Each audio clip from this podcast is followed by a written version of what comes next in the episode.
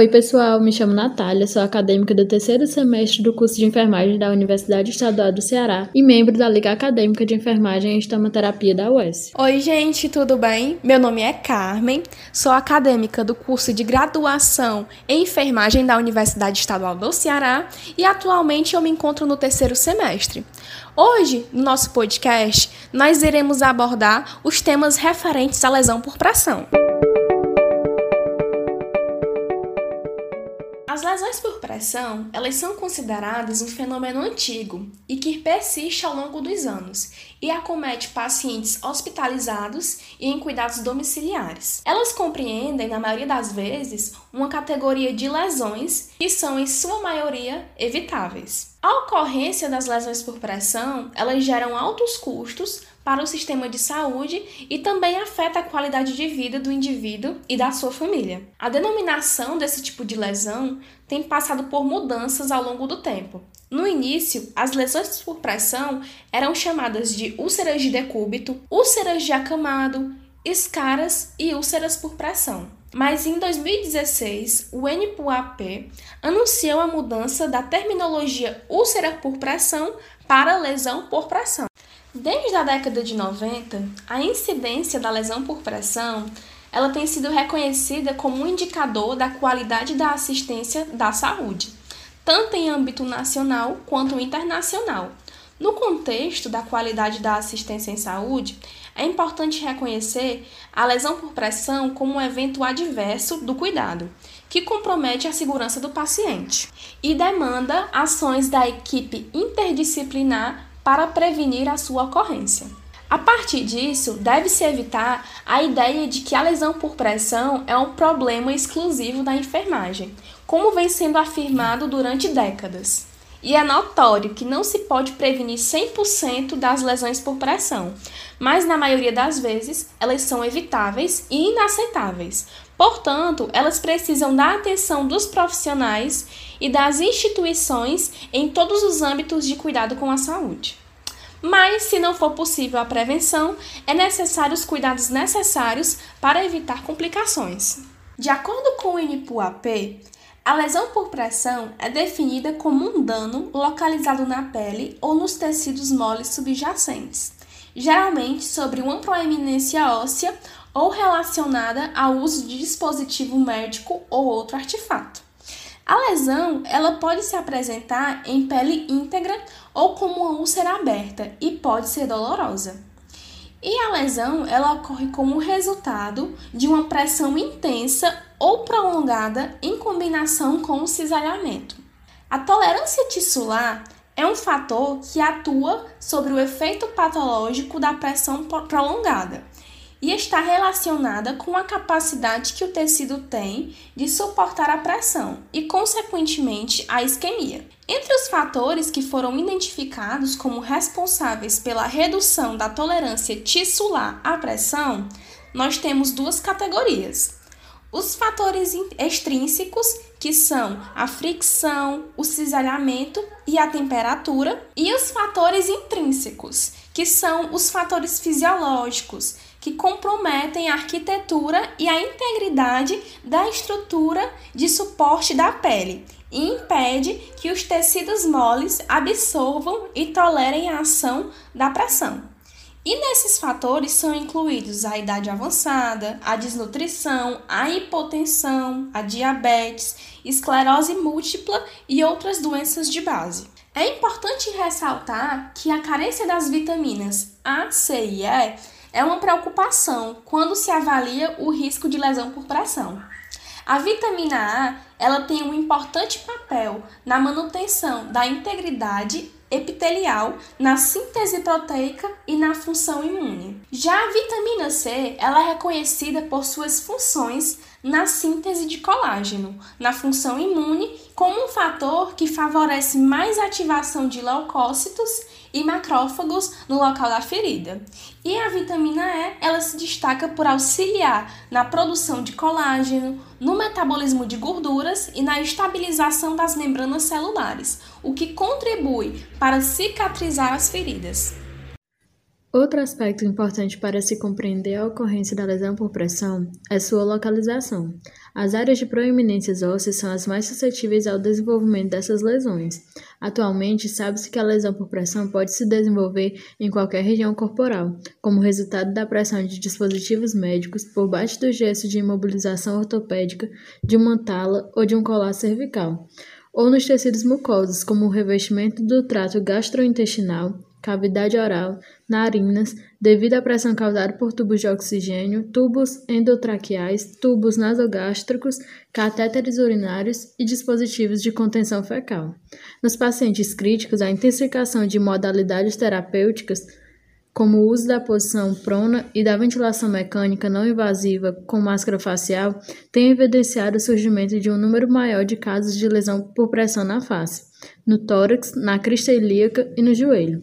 Por isso, é necessário inspecionar de forma criteriosa outras áreas do corpo, além das proeminências ósseas, e de se considerarem a condição clínica do paciente e os artefatos tecnológicos utilizados em seu tratamento.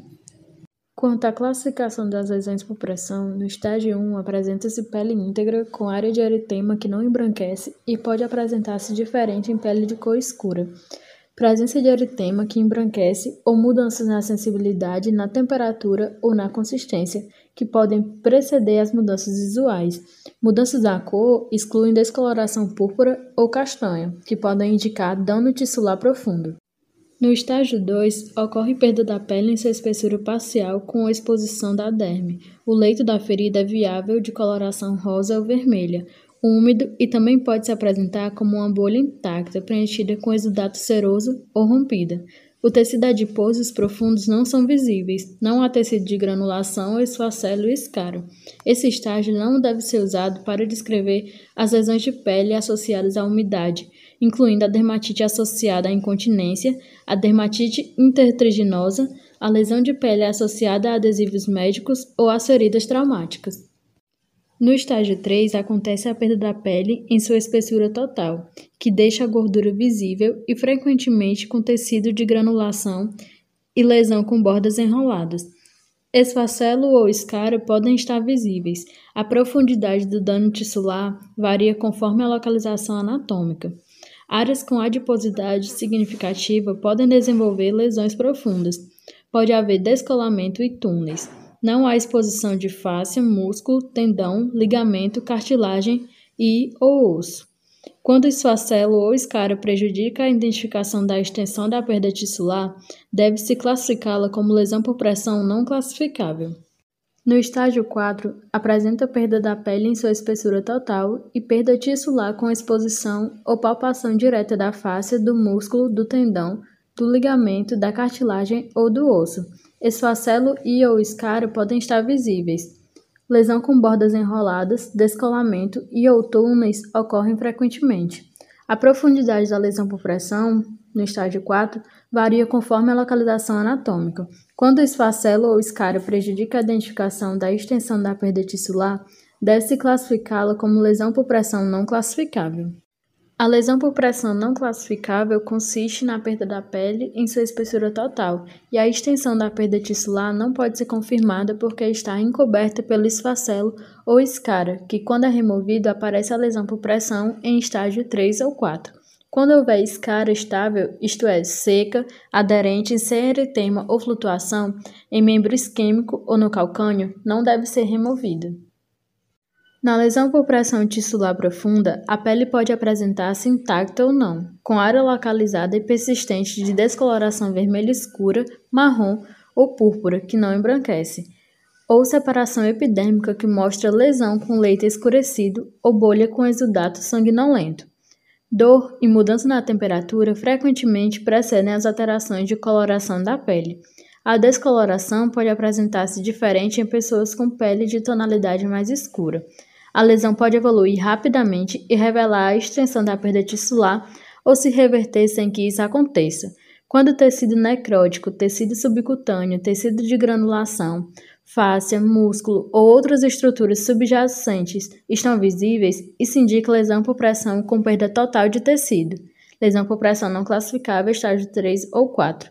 Não se deve utilizar a categoria lesão por pressão tissular profunda para descrever condições vasculares, traumáticas, neuropáticas ou dermatológicas. A lesão por pressão relacionada a dispositivo médico resulta do uso de dispositivos criados e aplicados para fins diagnósticos e terapêuticos. A lesão por pressão resultante geralmente apresenta o padrão ou forma do dispositivo e deve ser categorizada usando-se o sistema de classificação de lesões por pressão apresentado. A lesão por pressão em membranas mucosas é encontrada quando há histórico de uso de dispositivos médicos no local do dano Devido à especificidade da anatomia das mucosas, essas lesões elas não podem ser categorizadas mediante o sistema de classificação de lesões por pressão descrito.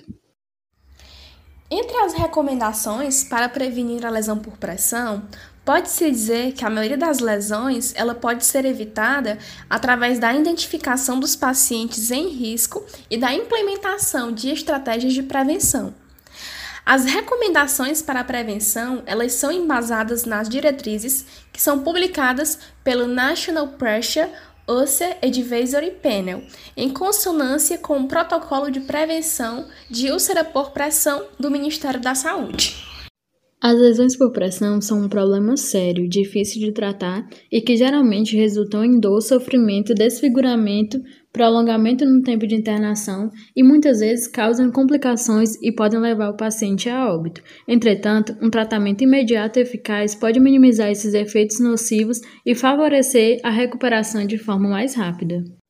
Os cuidados específicos com a lesão por pressão incluem-se a limpeza, o desbridamento, a avaliação e o tratamento da infecção e dos biofilmes e o uso de curativos específicos. A limpeza da maioria das lesões por pressão pode ser feita com água potável ou com uma solução salina normal. O uso de soluções de limpeza com agentes sulfactantes e ou antimicrobianos deve ser considerado para limpar as lesões por pressão com resíduos infecções confirmadas, suspeitas de infecção ou de níveis elevados de colonização bacteriana. Quanto ao desbridamento, as recomendações das diretrizes indicam que se deve desbridar o tecido desvitalizado do interior do leito da lesão por pressão ou de suas bordas quando for adequado ao estado de saúde do indivíduo e aos objetivos gerais dos cuidados. Assim, só reforçam a realização desse procedimento quando houver uma perfusão adequada da ferida e suspeita ou confirmação de biofilme. Essa possibilidade deve ser considerada nas feridas cujo tempo de cicatrização for de mais de quatro semanas e que não respondem aos cuidados tópicos nem à terapia antimicrobiana. Para selecionar o método de desbridamento, as diretrizes recomendam considerar o mais adequado para o indivíduo o leito da ferida e o contexto clínico. Para as lesões por pressão que não requerem necessidade clínica urgente de remoção de tecido desvitalizado, indicam métodos de desbridamento mecânicos, autolíticos, enzimáticos e ou biológicos. O desbridamento cirúrgico deve reservar-se aos casos de necrose extensa, celulite avançada, crepitação, flutuação e ou sepse resultante de uma infecção relacionada à lesão por pressão. As orientações para a terapia tópica da lesão por pressão e a seleção de coberturas específicas relacionam-se ao tamanho, à profundidade, à localização da lesão, ao tipo de tecido existente no seu leito, ao volume de exudato da ferida e à presença de túneis ou cavitações. Considerando o exposto, pode-se concluir que a lesão por pressão é um problema grave de saúde e sua ocorrência e evolução em pacientes atendidos nesse serviço de saúde devem ser monitoradas. Para isso, as instituições devem ter enfermeiros especialistas com missão de prevenção e tratamento de lesão por pressão, além de educação permanente de todos os membros da equipe, visando melhorar a qualidade assistencial e garantir a segurança do paciente.